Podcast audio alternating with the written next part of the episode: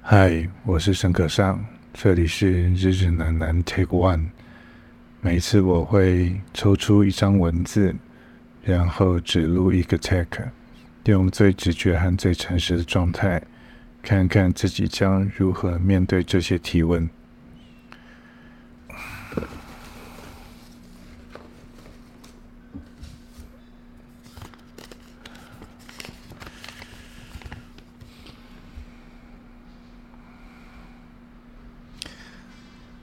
嗯，刚刚抽到的题目是如何找寻创作灵感？啊，请提供一些实用的例子。创作灵感，实用的例子。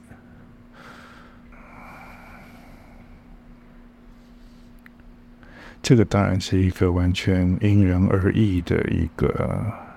历程。呃。寻找寻创作灵感，我用这样的途径来解释好了。嗯，我觉得每一个人的哦人生经验啊，人生遭逢啊，然后呃每一天的生活，对事情的看法。我们常说有感而发，有感而发。他其实一定是看到了什么，听到了什么，因此而感觉到什么，因此想到什么，想到了什么之后，它会被累积下来，变成一个一个的档案了。哦，所以视觉有视觉的档案，听觉有听觉的档案，啊、哦，感受有感受的档案，想法有想法的档案。想不清楚的也有他的档案，啊、呃，觉得啊，情绪当然也是很多很多的档案，对，所以常常就是很多很多的档案会在你的脑袋里面，在身体里面，所以我常常会觉得，一个创作者他的整个身体由内而外，他其实有一种图书馆的一种特性。每一次说到要找寻创作灵感，其实我更宁可说它是一个，呃，在摸索灵感在哪的一个历程。然后，所以你就会开始在这个自己身体的这个图书馆里面拼命的摸索，拼命的寻找，从第一个房间走到第二个房间，第二个房间走一走，发现。有东西没东西，或者启发了什么样子的灵感，所以你往第六个房间走，然后又往第八个房房间走，可能又再回到第一个房间。它是一个寻找、摸索，然后在这个过程中不断再重新定位自己兴趣的兴趣和信心的一个历程。嗯，所以我有些时候会觉得，什么叫做灵感找到了，或者啊，突然觉得啊，我有灵感了，我有灵光了。我常常都不相信那是一个晴天霹雳、一个电光火石的时间突然想到了。它很多时候都是来自于前面你已经在你自己身体的图书馆里面摸索了很久之后，然后累积下来到某一刻。你突然觉得你好像翻到了一本一个档案，拿这个档案，你突然间觉得面对这个创作，利用利用这个档案是非常贴合、非常有信心，然后非常呃相信，而且渴望它会被做出来，好等等的。那灵感的发想并不一定是在最前端。其实是包含在创作过程的每一个时刻，包含你正在想的时候，正在构思一个剧本，正在写一个企划，然后正在准备一个分镜，然后一直到呃已经完成了前期动作，开始做所有的准备，然后准备的时候，你必须要有一些逻辑判断，那些逻辑判断又让你必须再进图书馆走一次。然后图书馆走一次之后，你可能把它写出来，再引发了第二个逻辑，再继续走，然后就开始出现了一个一个的累积，然后慢慢的一直到了其实是拍摄的每一天，好，当下的光都是档案，当下的温度都是档案，当下的人之间的处境都是档案，然后这些档案曾经你会怎么使用或怎么利用？有些时候它其实灵感的涌现，我觉得它是一个一连串做动行为后而产生了一个你有信心跟你觉得想这样做的一个。一个一个一个做动的动力，对，所以我宁可会说灵感的寻找，还不如说是在自己身体的图书馆中不断摸索，摸索那个在当下你觉得你最有动力的一个原点。那好，这样讲我不晓得啊，可能会有点抽象。那我因为题目上有提到说提供一些使用的例子，嗯，那。我先讲我的生活好了。我生活每次在一直苦抓着脑，然后在不知道该怎么样下手的时候，好，比如说对一件事情开始有点感知，然后你决定要对它做点什么的时候，我大部分时候也都是非常不知所措的开始。但随着时间慢慢的经验的累积。我当然有一些我比较习惯的步骤。我比较习惯的步骤，第一个是我完全不相信没有写下来的东西。对，就是我非常非常喜欢把想的东西写下来，就是扎紧。所以我永远身边都会有许多的笔记本，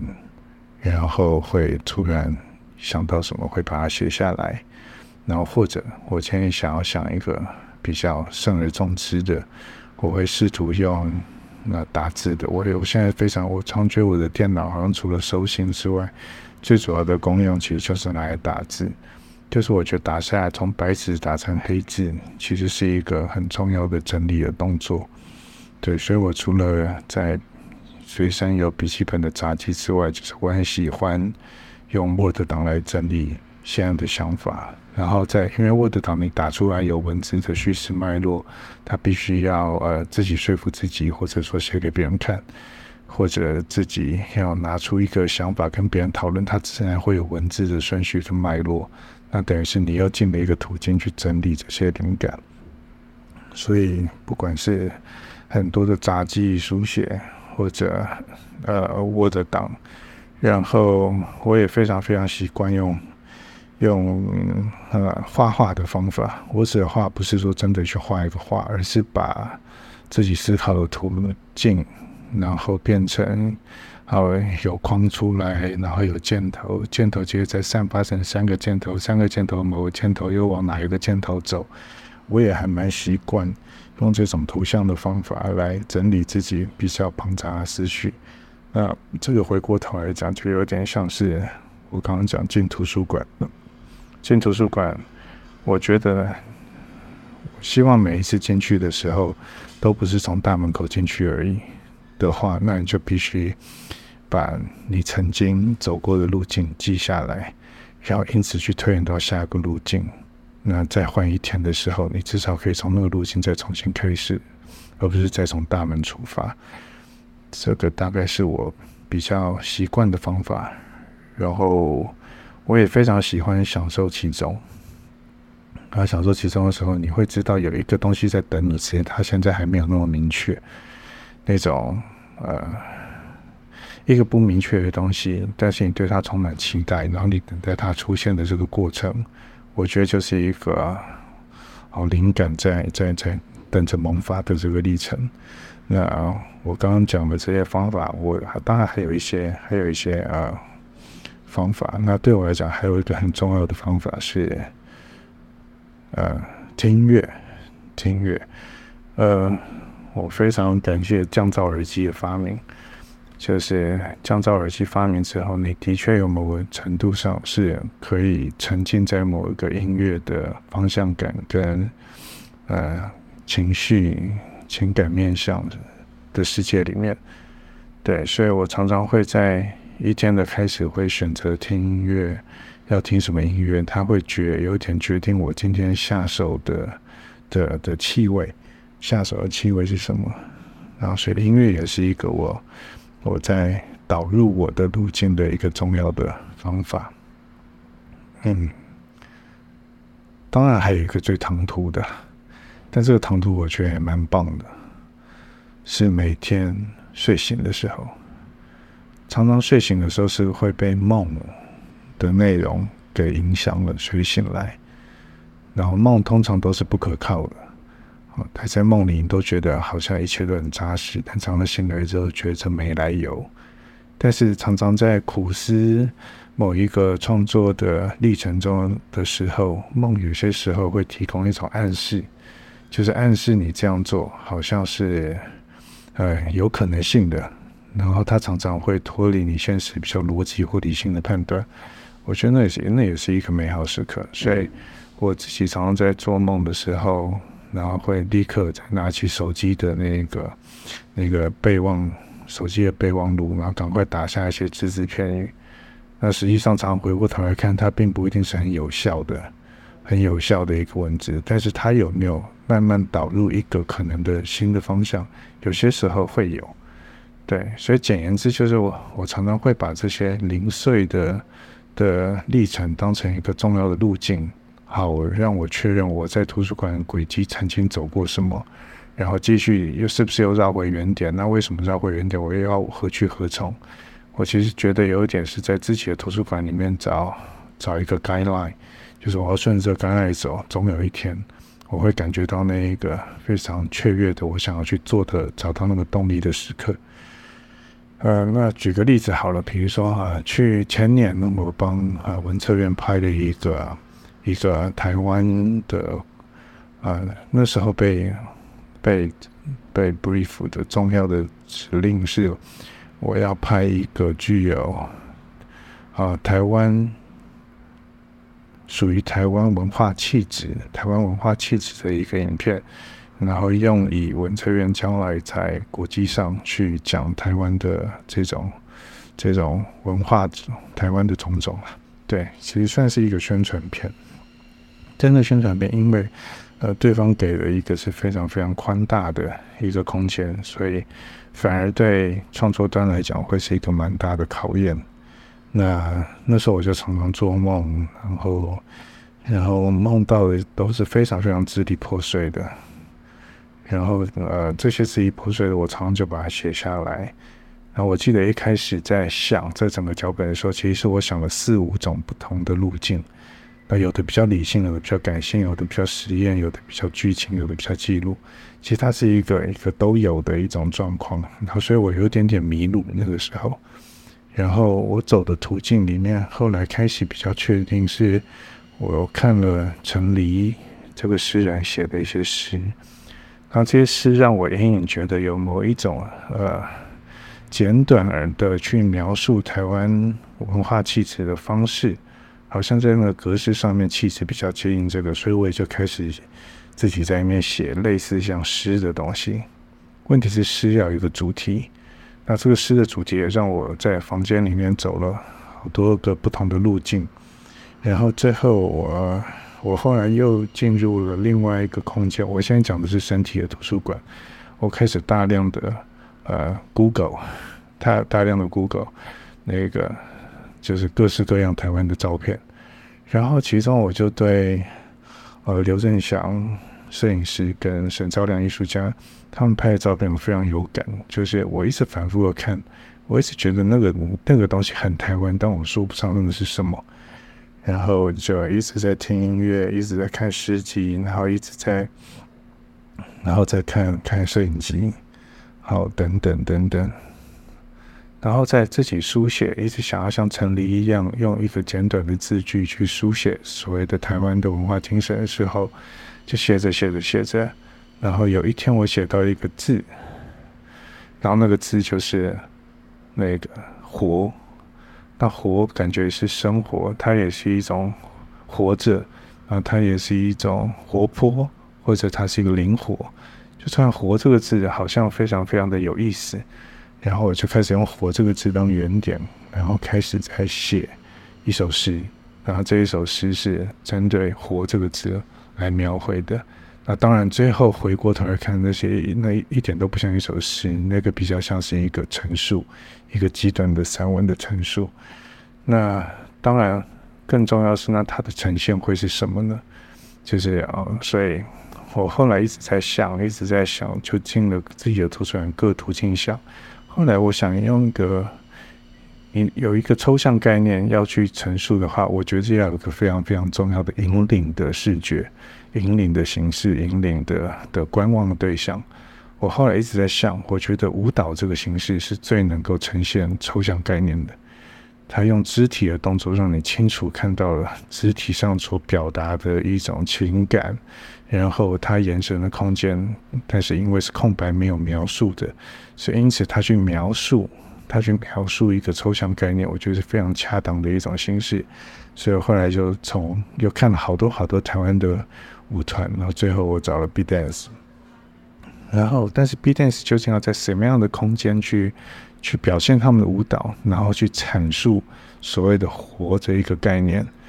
然后后来就想很久，自己在白板上拼命的画，画了各式各样的表现。我后来觉得，我想把每一帧我看到的台湾的环境，每一帧我看到舞者所投射出来的意念。变成几个不同的层次，叫做我看到的，我看到，但是我要去感觉而没有表达的留白，然后它发生在一个现实中。对我来讲，这就是对一个真实空间的抽象诠释。然后这个抽象诠释里面，我给了一个讯息，叫做一个空白的 frame，一个空白的发光的框。然后在这个框里面，就有各式各样的生命会被截取，灵感会被截取，灵光说，呃，说法想法会被截取。我后来就决定用这个概念来完成这整支片，对，然后因此，啊、最后出来一个我觉得很，我自己蛮觉得整个过程中很有意思的的一个创作过程，因为它不只是一个拍摄第一层次的的内容。然后它等于是在舞蹈跟这个空间的 frame 中，它出现了另外两个层次。那当这三个层次里面再加上一些呃现实的 capture，有静态的，有动态的，所以它会变成一个复杂的第四个层次。然后再加上活这一件事情，我的表述，它慢慢就会变成是几个四五个层次在相互呼应交贴的一个一个创作历程。那我自己，我自己是还蛮享受那次的过程。但是回到现在这一题的题目叫做如何寻找创作灵感，我记得那那时候我是非常非常辛苦的，大概有三个礼拜到一个月的时间，我觉得我是非常非常辛苦的，因为我自己在我自己的图书馆里面乱窜，然后窜了很多很多方方面面，我大部分时候都是觉得是无功而返。或者觉得蛮气馁的，对，但是好像窜久了，你慢慢就找到一个更细节的地图。有些时候房间里面还有房间，房间里面会连接到其他的通道，然后其他的通道里面可能是一直隐藏在墙壁后面的，然后你慢慢就从自己身体里面堆积出一个你觉得的动力。对，所以，所以，呃。我我我常可能这样讲话，就可能我觉得灵感这个东西不是寻找来的，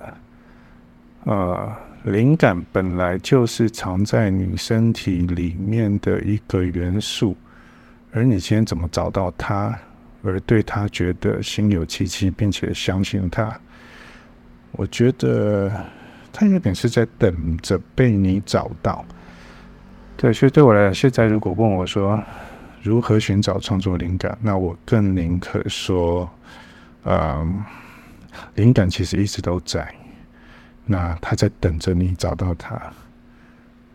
然后在你还没有找到他之前，你唯一能够做的，好像就是一直确定自己在寻找它的路上，然后并且把这些寻找路径都视为一个，呃。必经的不气馁的历程，然后很有耐心的等到有一天它的出现。这个大概是我现在对于如何寻找创作灵感的的回应。啊，当然我现在正在录音，然后听着外面还蛮吵的那个工地的声音，然后有工人夹着安全锁在鹰架上爬，然后车子经过，有人经过。我想这些种种都可能是灵感。像我到现在看着人经过，就想起那个时候在拍那个世纪末的华丽的时候，我一直不晓得怎么为当时好昨天文这么重要的一篇文章下最后一幕的注解的时候，我后来就一直觉得那是在讲一个女性的女性的世界观。所以我在最后一场，然后在天桥上拍了。很多很多经过的女性，